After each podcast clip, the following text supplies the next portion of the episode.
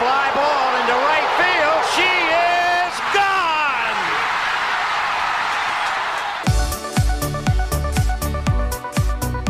我是爱运动的子路，跟你一起聊聊运动赛事，聊聊中华职棒中心兄弟象。欢迎收听黄色性感带。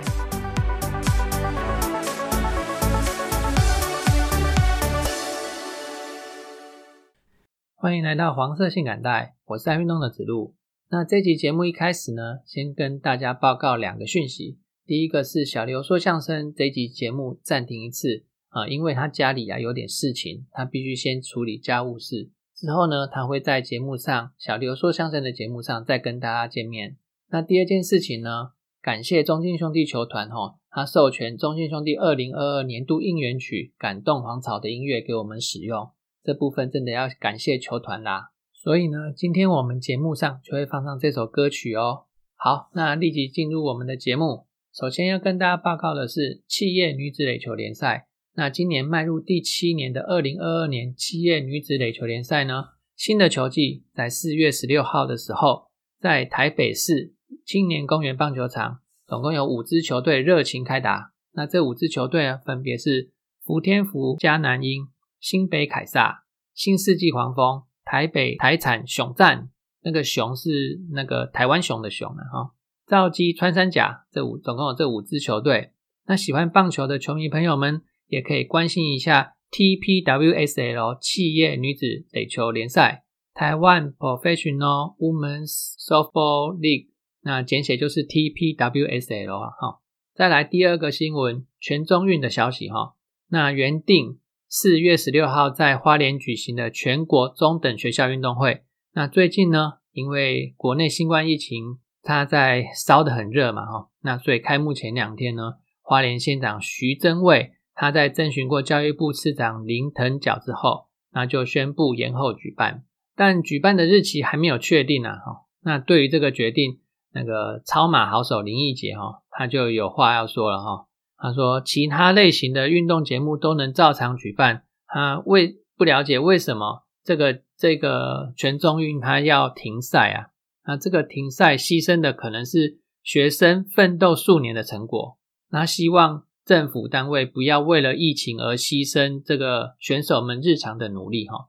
他举例，如果按照马马拉松选手他做高原训练二十一天，回到平地再训练七天。这为了平地训练七天，是为了调整。那停赛了，或者是延期举行了哈，根本不可能再调回比赛的状态。那林林毅姐她就呼吁啊，执政者千万不要为了政治目的哦，而不尊不尊重这些孩子们风吹雨淋努力训练要展现出来的这个成果。强调学生为了保送考或者是升学，可能奋斗了一年甚至三年。不然，执政者就不要开体育班，一切回到那个正常授课教育。那我自己的想法也会跟林一姐一样，在这个社会上，所有的活动都照常举行的情况下，没有理由这个活动要延期。那在接下来五月的时候，还有全大运哦。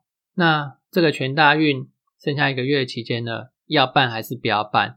我想政府在这个时候你要赶快做决定，不要到时候又让这些辛苦训练的选手们没有舞台。呃，你延期或者是停办，他们训练的成果通通都白费了。再来第三个消息，也是国内的体育赛事，在上个礼拜的我的节目中有提到，全国羽球团体锦标赛，它最终结果出炉了哈。那队中有戴资颖，而且寻求女子二十一连霸的河库队，最终以三比二打败了亚博泰报 A 队，完成二十一连霸。这个很多新闻媒新闻报道都有哈，而且还有球迷特别为了看戴资颖打球，跑去现场等他。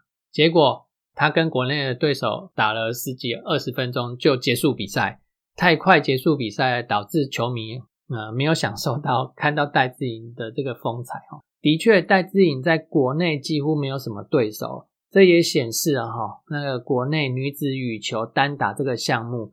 呃，有一个很大的断层在哈，戴资颖之后还看不到有什么人有办法，呃，不要说世界第一啊，世界前二十就可以了，还看不到有人接棒哈，可以把台湾的女子女子单打带到世界舞台上。好，那回到这场比这这项比赛哈，那男子团体赛十五连霸的河库队呢，他则是在四强的时候被土银 A 队淘汰了。那土银 A 队淘汰河库之后，士气大振啊，与亚伯泰报 A 队进入决赛争冠。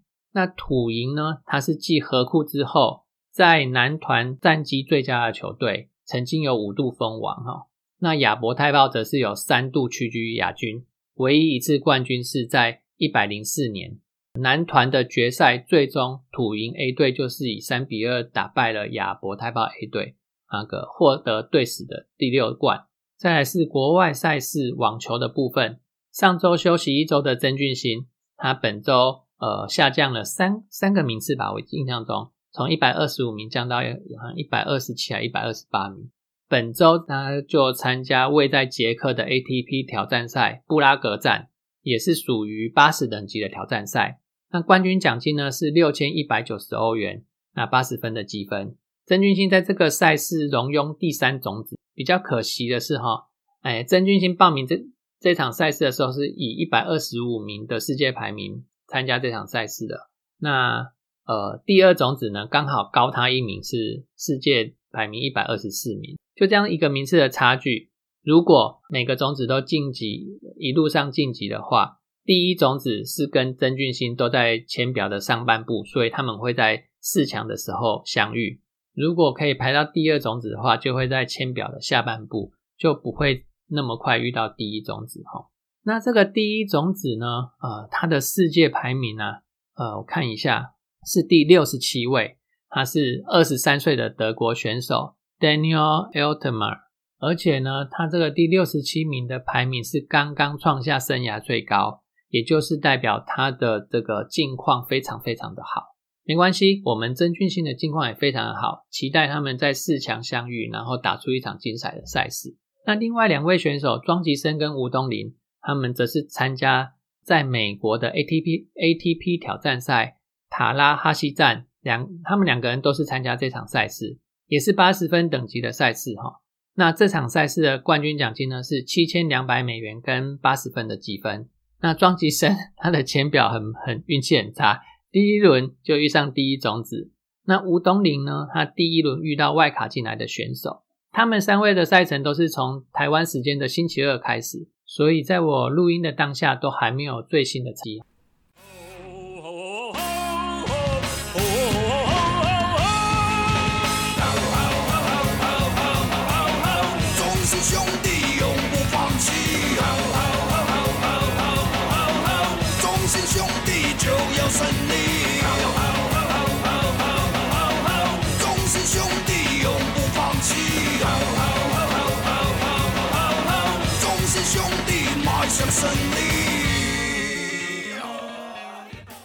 好，我们时间回到中信兄弟的赛事回顾。那上周中信兄弟参，嗯，不是参加，比了四场比赛，分别是星期二、四、五日四场。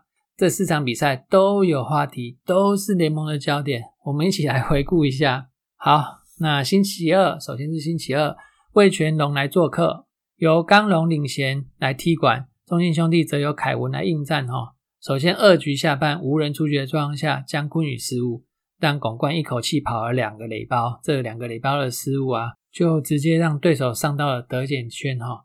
接下来凯文处理掉了两个人之后，被张佑明一个断棒的小飞球恰巧飞越了微城的管区，那这一分还是被威权龙队拿到手了哈。到了三局上呢，又有危机，一开始就保送加安打，一二垒有人，接着林志胜打出右外野相当相当深远的飞球。我相信在看比赛的所有兄弟球迷都吓出了一身冷汗，因为我就是这样。陈早在红土区接杀了这个全垒打抢前的这一球，那凯文是不是被这一球给吓醒了？从这一球之后呢，每一局都安然的度过，一直到第七局前都很完美哦。那前面四局呢，被刚龙完全封锁的中信兄弟，他在五五局下半翻了个身，一出局之后，李胜玉、潘志芳连续一垒安打。微城内野滚地球推进垒包之后，江坤宇在一个一垒安打送回了这两分，而江坤宇的这支安打得到了两分，也终止了中心兄弟连续二十五局没有得分的惨况啊！总算是松了口气。下一棒的周董再来一个二垒安打送回江坤宇，这局得了三分。一直到六局下半，陈子豪先打出二垒安打，然后加梅被四坏球保送上垒，潘志芳再追加一支二垒安打，这一局又拿下了两分，比数就形成了一比五哦。我们领先四分，领先四分，到了七局上完全吐回去，变成五比五。尤其是彭世颖上来一个出局数都没有拿到，又换成李愿清，那两个人不是都是左投吗？是吕彦青还没有热身好，还是嗯不理解不理解这个调度？那五局五的局面到了八局下半，陈子豪率先二垒打，无人出局的状况下哦，然后九局下半，威城四坏球上垒，昆宇触及送上二垒，在一人出局的状况下，十局下半机会更好，陈子豪四坏球上垒，加梅一垒安打，接下来陈文杰做战术触及，嗯，这个 play 变成双杀。陈文杰在网络上被骂死了，不过我不会骂他。这个嗯，战术就是有失败的时候嘛，哈，连三局都有机会，这个机会呢都是自己没掌握，自己球队没有掌握到，那就怪不了谁了。这个运势转给对手了。十一局上半投了四局好球的吕彦青被突破了，然后被魏全东、被魏全龙得到了这一分，这一分相当的巨大，也形成了胜负比赛的关键。不过，吕元清也用好投宣告他回来了。我自己觉得啦，礼拜二的比赛是该赢未赢啊，带着这个失望的气氛来到了四月十四号星期四。我们的对手是富邦，陈宏文先发。那我们自己呢是泰迪先发。一局上，泰迪被连续两支安打，但是他及时回稳哦，三振掉了神拳，也让蒋志贤打出那个外野的小飞球，他就安然度过了。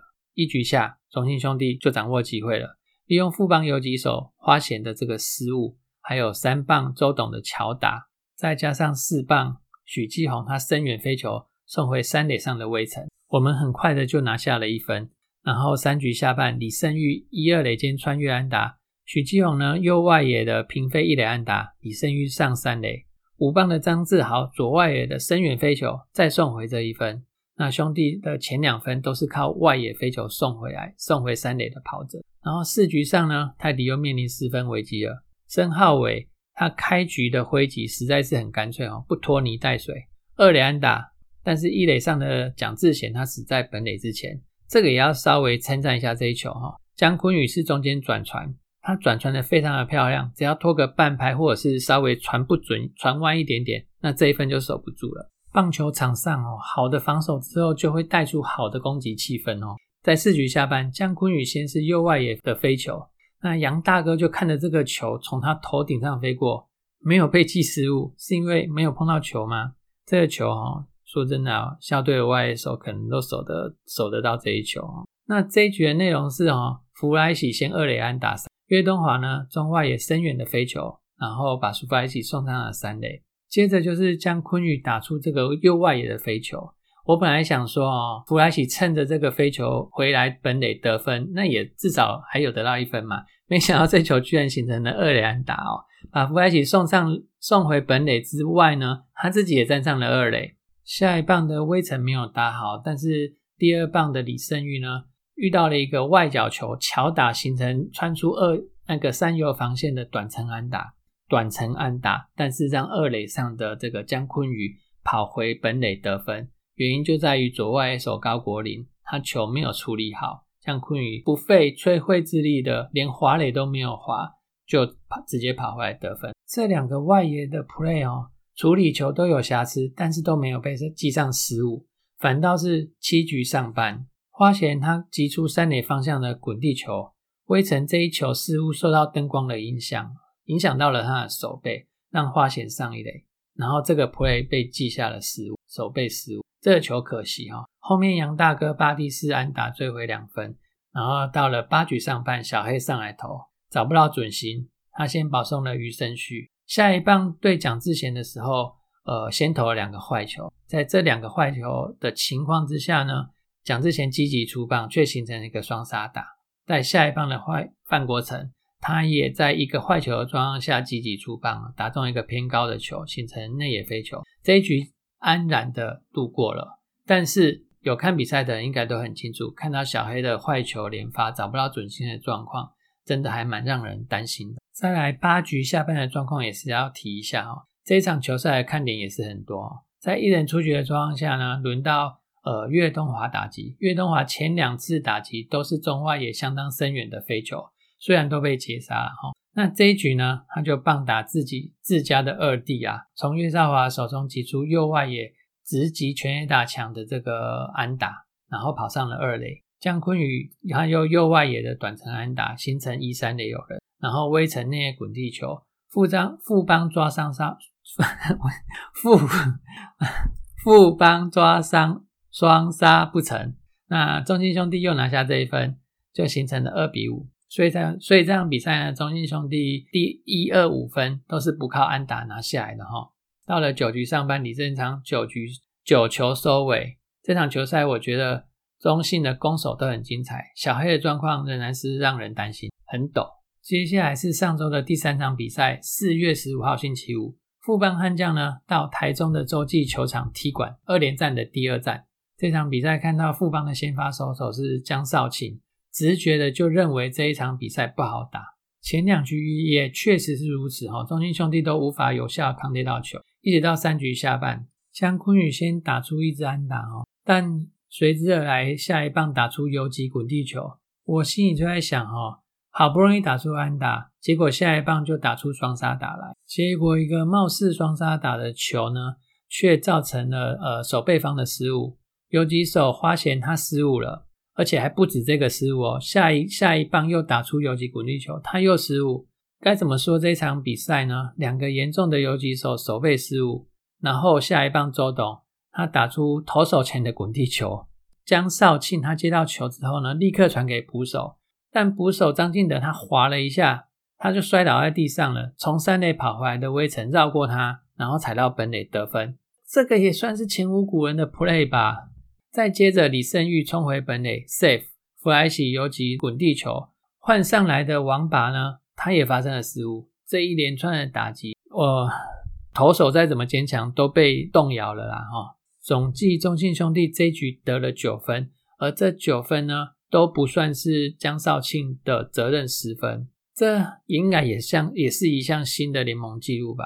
最终六比十三中信获胜哦。那这场球赛我就不在赛况上再多说什么了哈。我倒想说的是江坤宇他在第三局、第五局他都被打到出生球。尤其尤其是五局下被球打到之后呢，祝总出来关心，结果被对方的头补教练呛下哦，赢了八分，为什么不能做战术？你不想认真打球，我们中信想认真打球，我们要对得起球赛，对得起球迷，而且我们认真打球也才是尊重对手。你你要是输不起呢，那就请你退出没关系。台湾不需要。不需要还带有这种传统潜规则思想的棒球从业人员。台湾棒球要进步呢，就是你这种人要少一点。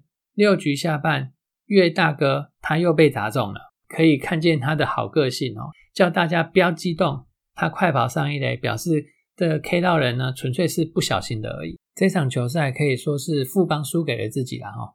前面三场球赛打完之后呢，中信兄弟取得两胜一败，周日得保拉先发。就让我开始觉得这个礼拜有可能三胜哦，再加上累积战绩呢，四胜五败，刚好差一胜可以达到五成胜率嘛？五成那是四个至少短期内要达到的目标。好，来到四月十七号的礼拜天，宝拉 VS 古林哈，因为呃我们是客场嘛哈，是那个统一主场，张志豪他二局上半率先靠靠他个人的能力打出了一支全垒打，拿下球队的第一分。前三局呢，中心兄弟也就只有这一支安打而已。反倒是三局下半，统一率先突破那个德保拉，幸运的内野安打开始单局四支安打拿下三分。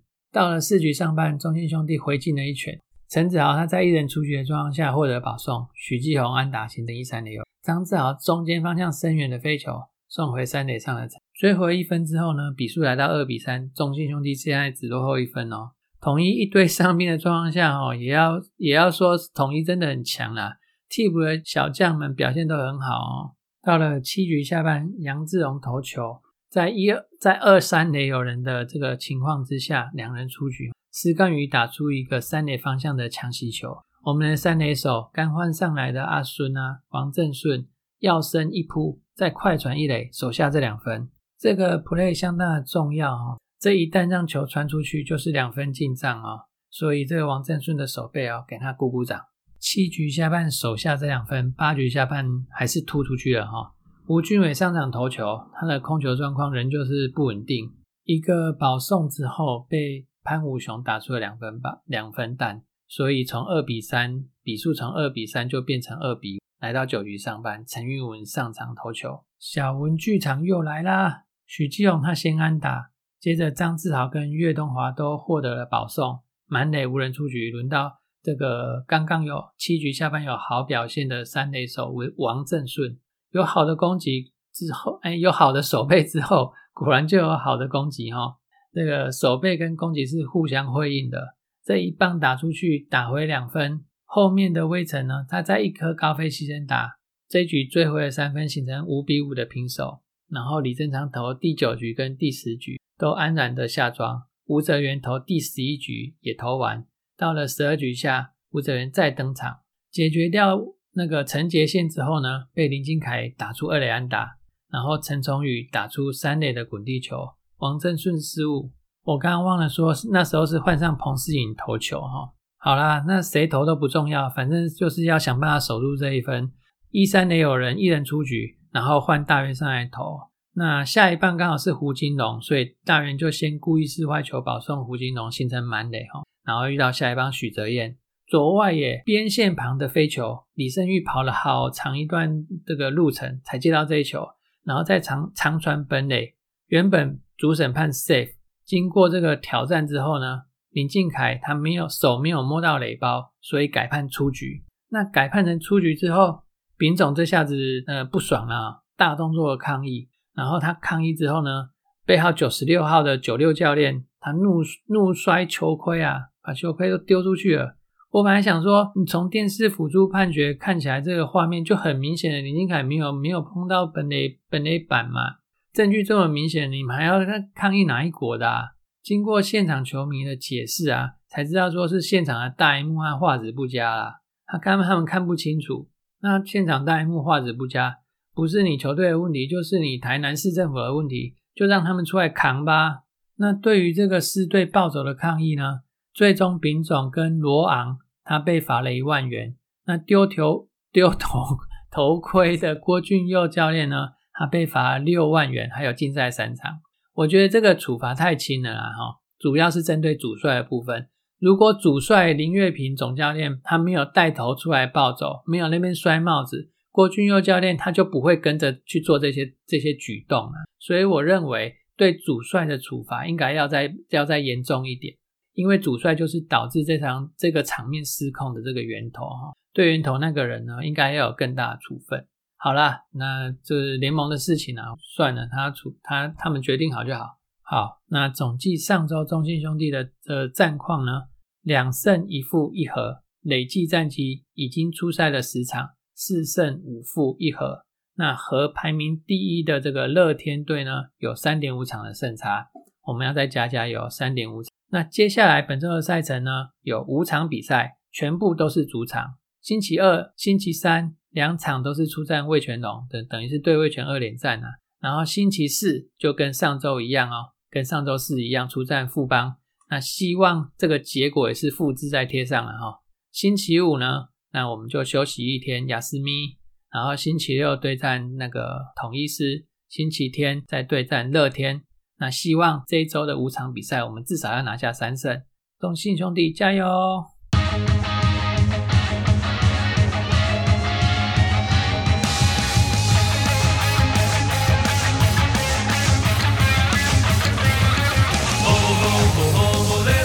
中心兄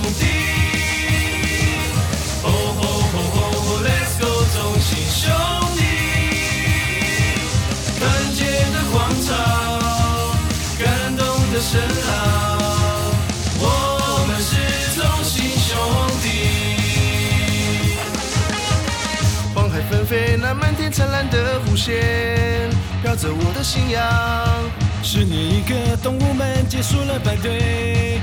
用我顽固倔强，浑身圆圈，我引以为傲的团结，你我兄弟日常，肩并着肩，新的荣耀传奇故事我们来写。头顶的骄阳，汗水灌溉成力量。连拔的，我们将无依不语。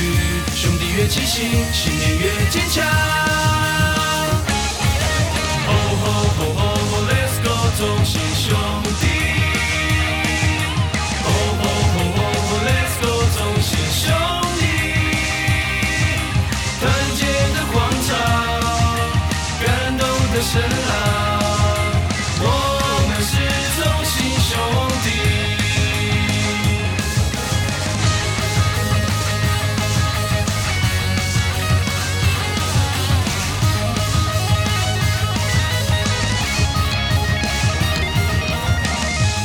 红色锋线扣着的是我的执念，不退让的坚决。黄色闪电在红土与绿地摆线，砌成堡垒之前，清澈双眼，我一心不乱的坚决，胜负就在今天。一起炸裂，抬头望向远方，高举双手万岁。灿烂的烟火，胜利点亮了心中。刻的光荣，我们将深信不疑，兄弟的精神，永远的信仰。Oh oh oh oh oh，Let's go，同心兄